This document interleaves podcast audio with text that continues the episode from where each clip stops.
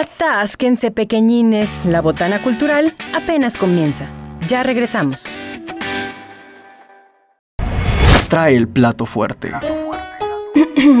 Iba a comentar algo, pero creo que los meseros dejaron claro de qué va esta sección.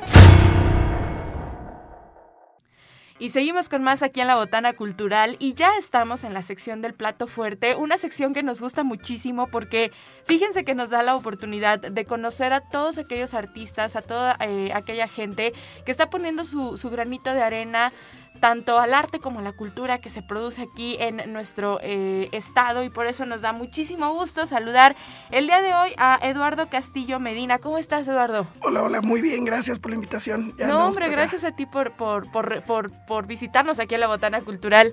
Oye, Lalo, déjame platico. ¿Te puedo decir, Lalo? Sí, Eduardo, ¿cómo claro, sí, sí, sí, ¿Sí? Lalo está muy bien, sí, súper. Oye, eh, déjame platicar un poquito de ti a toda la gente que nos está escuchando, pues para que ubiquen qué, qué, qué tanta cosa ha hecho Eduardo en ese maravilloso mundo del arte. Fíjense que él es no les voy a platicar todo, obviamente, porque es extensísimo, pero él es licenciado en Artes Plásticas por la Escuela Estatal de Artes Plásticas de aquí de San Luis Potosí. Tiene una maestría en docencia en educación superior. Tiene eh, diversos diplomados, entre los que destaca, por ejemplo, el de promoción y gestión cultural.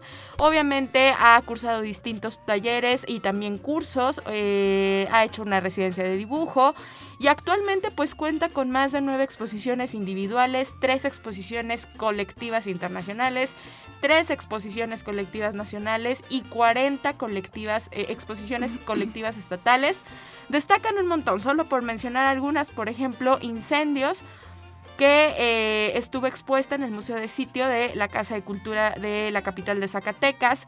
Eh, eh, también ha expuesto la Galería Arte Escarlata de Buenos Aires, Argentina, en otros lugares nacionales como Guadalajara, Ciudad de México, Querétaro, Campeche, Aguascalientes, etcétera, etcétera. Y también, pues obviamente su trabajo le ha hecho acreedor a distintos reconocimientos, a distintos premios, como por ejemplo el premio Raúl Gamboa de dibujo y grabado en la edición número 62 del certamen 20 de noviembre.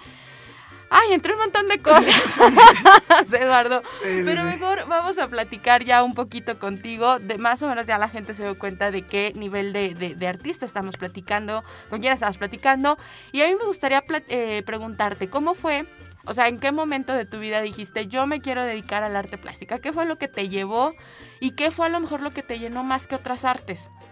Que dijeras, por aquí me voy a ir. Sí, claro, eh, bueno, del, contexto donde yo vengo, eh, no tenía como información previa del arte. Eh, a mí siempre me gustó dibujar, así la clásica desde niño dibujaba, y yo al buscar una alternativa para no eh, seguir con esta línea de vida que me tocaba, que era ponerme a trabajar desde muy joven, eh, por, por, el contexto donde vengo, de falta de recursos y demás.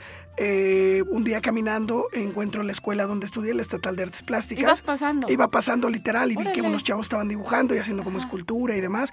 Entonces me acerco a preguntar y, me doy cuenta de que era una, una licenciatura, que podía salir como licenciado, que solamente necesitabas tener la prepa. Yo ya había terminado la prepa como dos años antes, estaba en búsqueda de qué hacer con mi vida. Y eh, también descubrí que, que, digamos, que era un poco accesible la, la, escuela, no costaba tanto, entonces accedí a, estudiar y, y, curiosamente fui de los últimos en, en pasar el examen de admisión, fui el último lugar, pero afortunadamente ya al estar ahí descubrí como mi vocación, que es todas estas cuestiones de la creación, de proponer proyectos de investigación artística, etcétera, y, y de alguna manera considero que por azar eh, llegué a donde, a donde estoy, ¿no? Fue, fue como muy interesante. Oye, me llama la atención esta parte de los recursos porque la realidad es que, eh, o sea, de alguna manera tiene que ver, eh, luego de repente esta frase del si quieres puedes, sí, sí, sí, claro que es, es cierta, pero sí también hay, hay cierto, pues, eh, resquicio de decir, híjole, ¿cómo, ¿cómo lo sorteas cuando realmente pareciera que todo está en contra tuyo? Y eso es algo que hay, que hay que comentar porque hay muchos chicos que seguramente ahorita nos están escuchando y que están en búsqueda de esto. ¿A ti qué fue?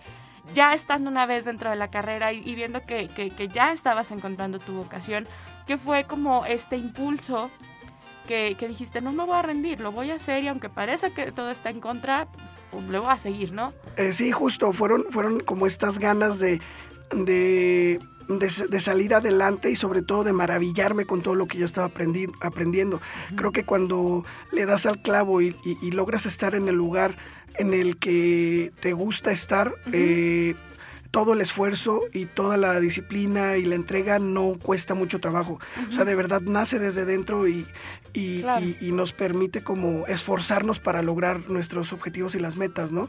Entonces, creo que también esta pequeña parte de inconsciencia que yo tuve en el sentido de que eh, eh, siempre nos decían, es que de artista te vas a morir de hambre o para que estudies arte, pero en mi contexto fue más bien de no importa, estudia lo que sea, pero, pero estudia. Eh, y, esta inconsciencia de, bueno, no sé qué vaya a ser en mi futuro profesional, pero me quiero preparar para un no sé, pero me quiero preparar muy bien.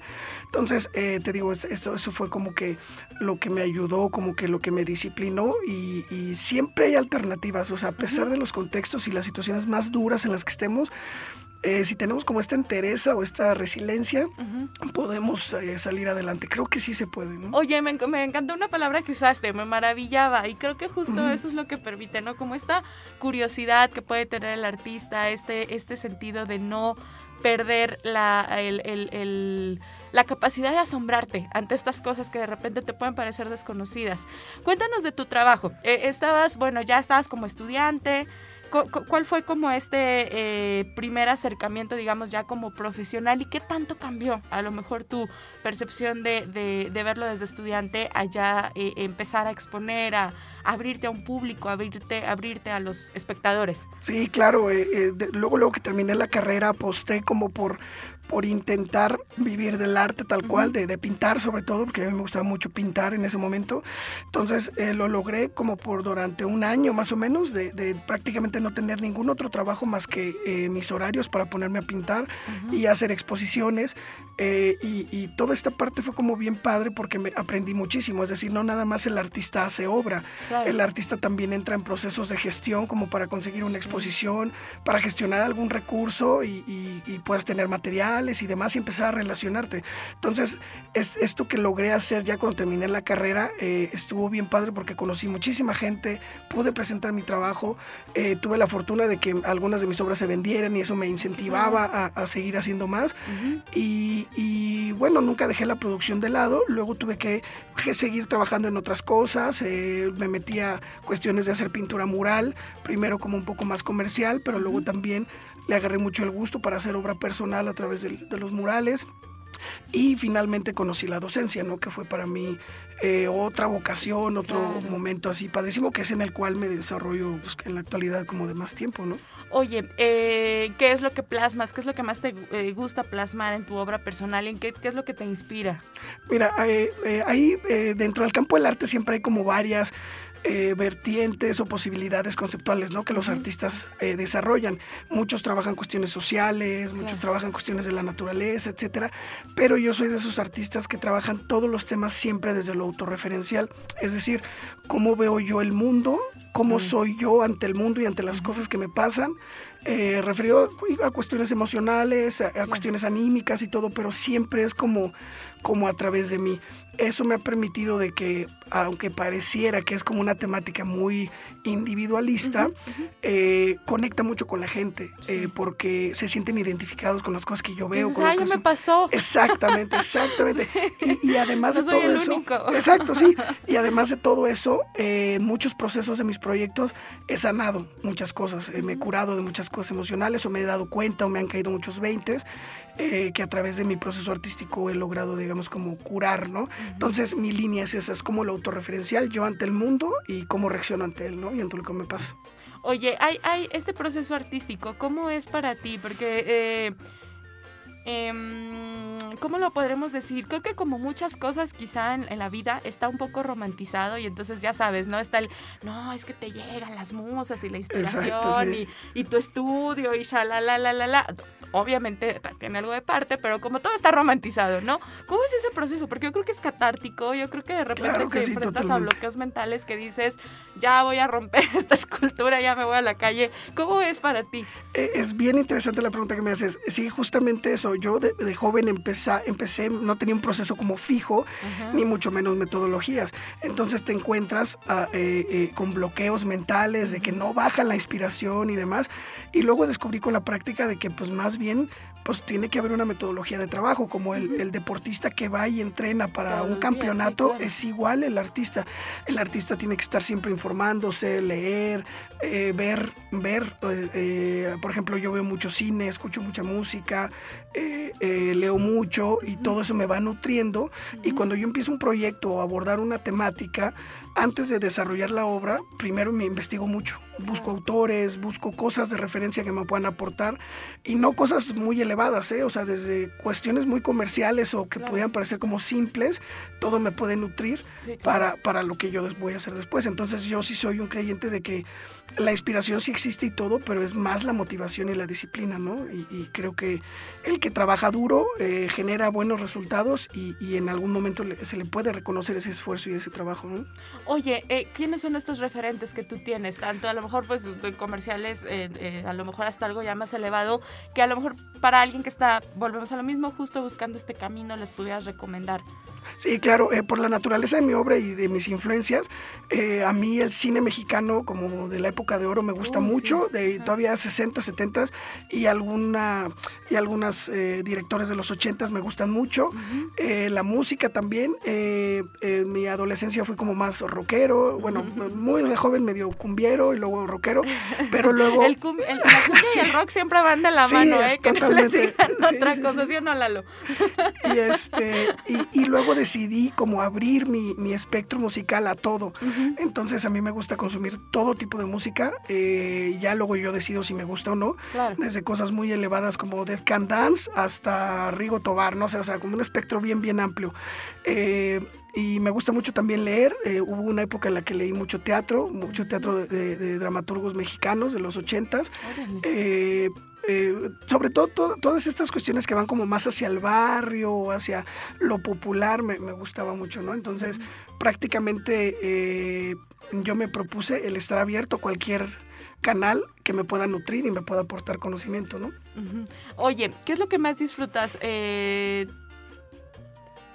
eh, tú eh, hacer tu arte, bueno, tu, tu, escultura, la exposición, la gestión, porque también es como todo un, un, tema que luego de repente queremos subir un poco, pero tiene que haber gestión, tiene que haber administración, tiene que haber buscar fondos, etcétera, la docencia.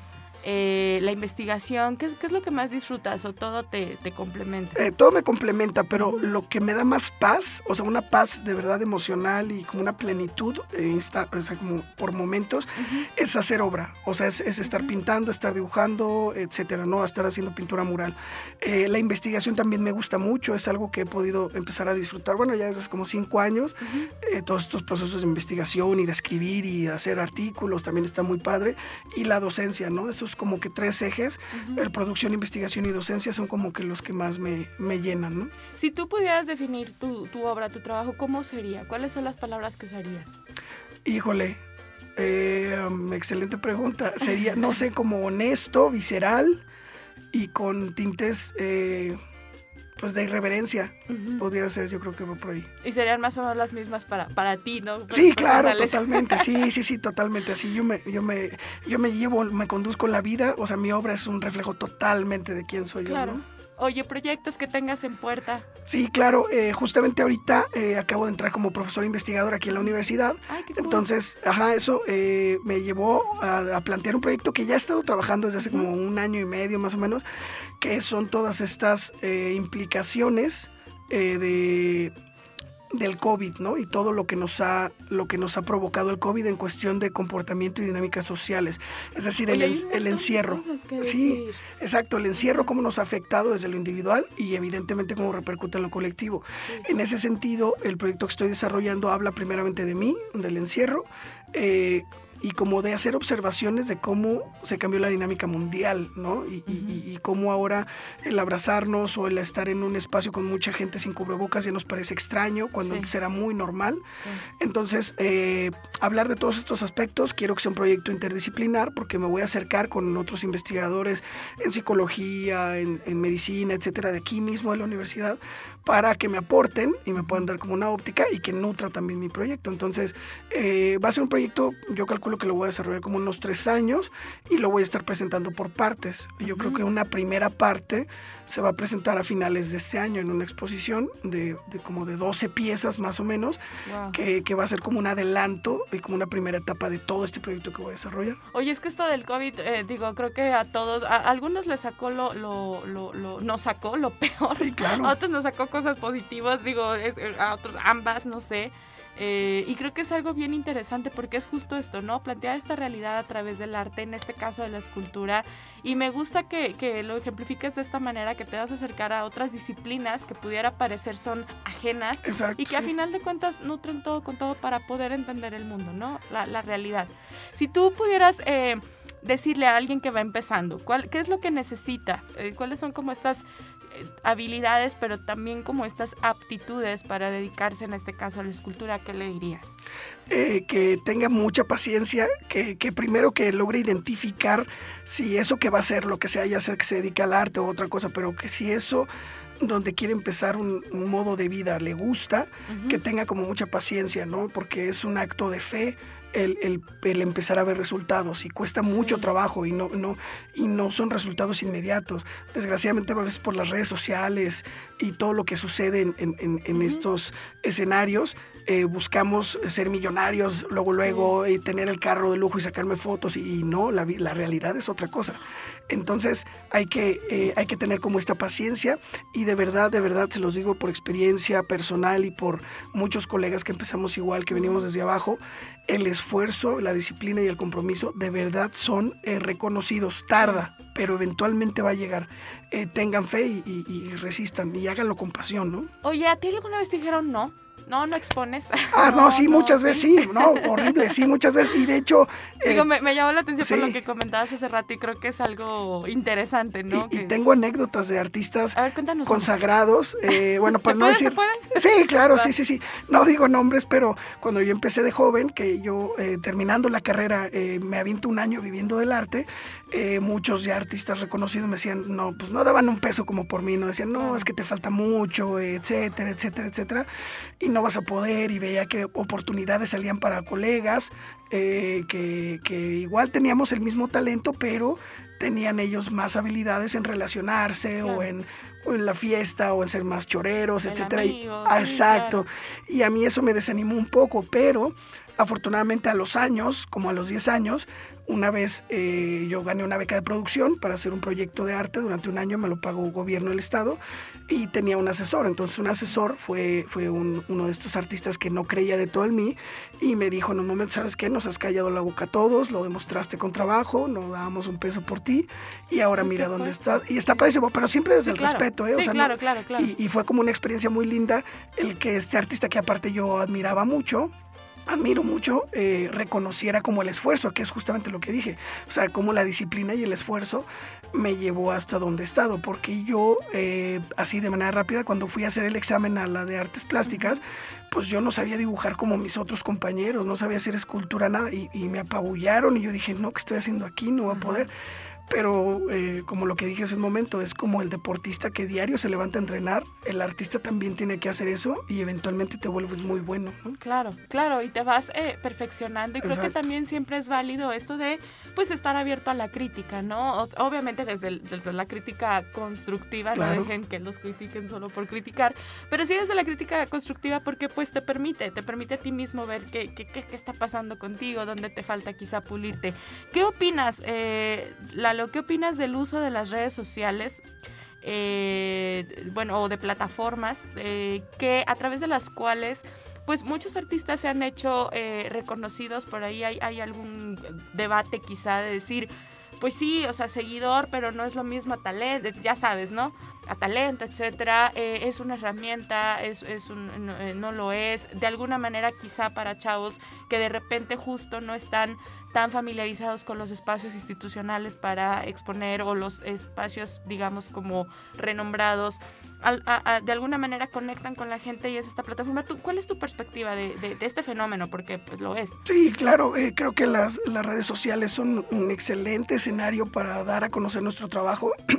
Eh, es, es, como una muy buena plataforma para que tus imágenes, tus trabajos, pinturas, esculturas, lo que sea, llegue como a mucha gente, pero hay que verlo como eso, o sea, como nada más como una plataforma de, de exhibición o de divulgación de tu trabajo. Eh, creo que el contacto con la gente de verdad, o sea, fuera de las redes es lo importante.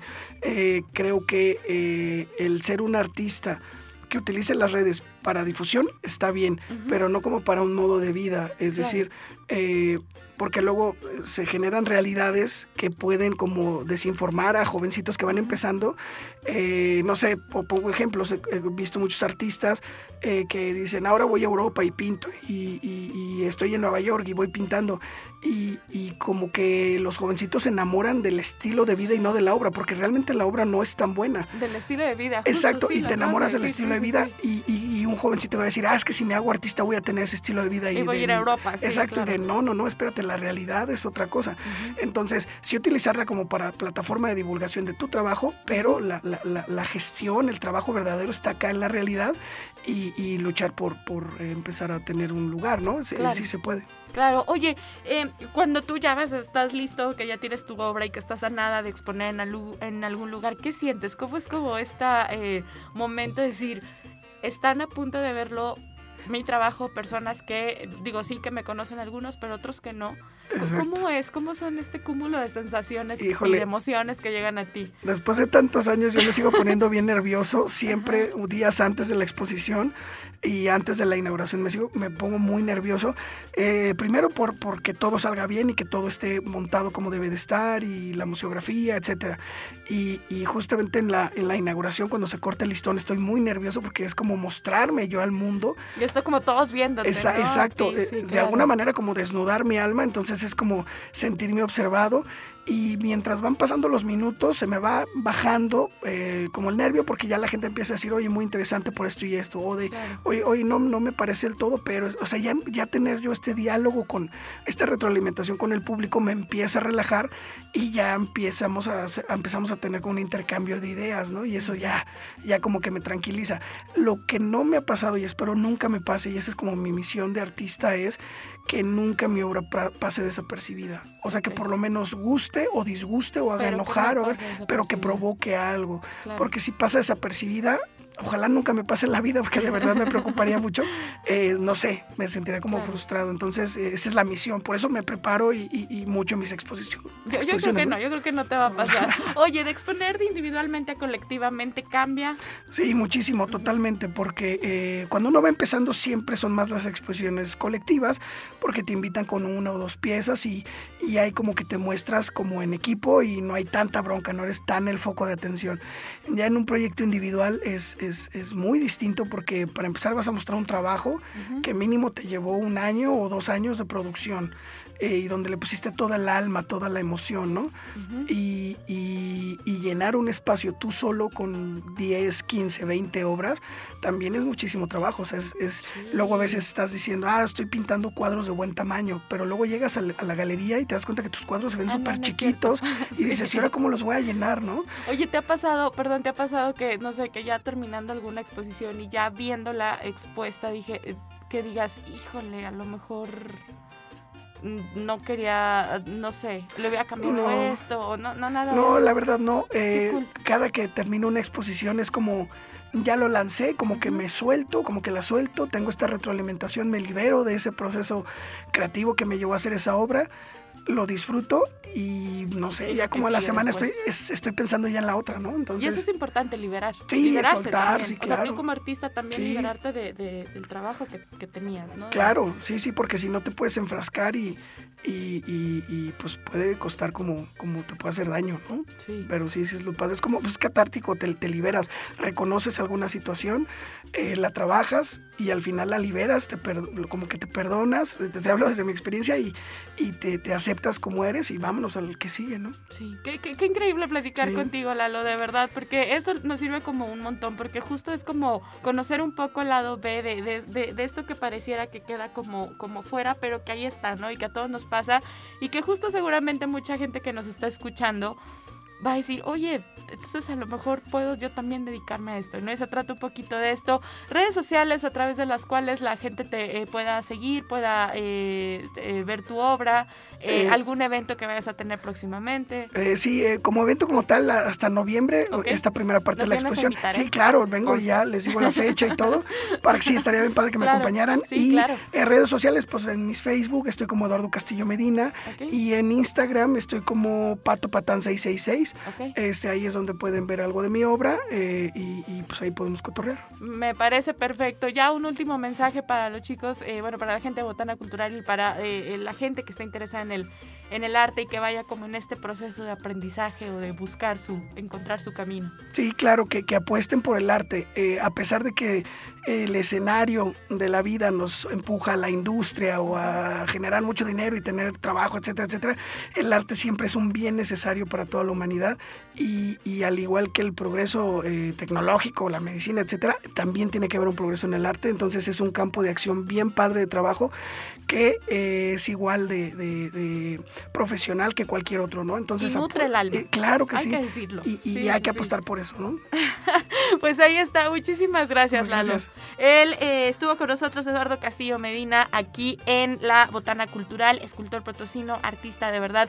Muchas gracias y bueno, ya estarás con nosotros por acá en noviembre para invitarnos a esta primera parte de la exposición. Y muchísimas gracias. Gracias, nosotros nos despedimos. Esto fue la Botana Cultural, el plato fuerte. Nos escuchamos el próximo martes en punto de las 2 de la tarde. Se quedan en sintonía de la mejor estación, por supuesto, 88.5 FM Radio Universidad. Y gracias a la gente de Matehuala que nos sintoniza a través del 91.9. Mi nombre es Marta Márquez, que tengan excelente tarde.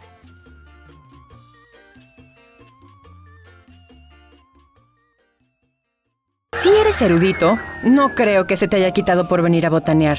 Si lo tuyo es la cumbia mortal, ya tienes con qué ser el bailador más docto de la cuadra sonidera.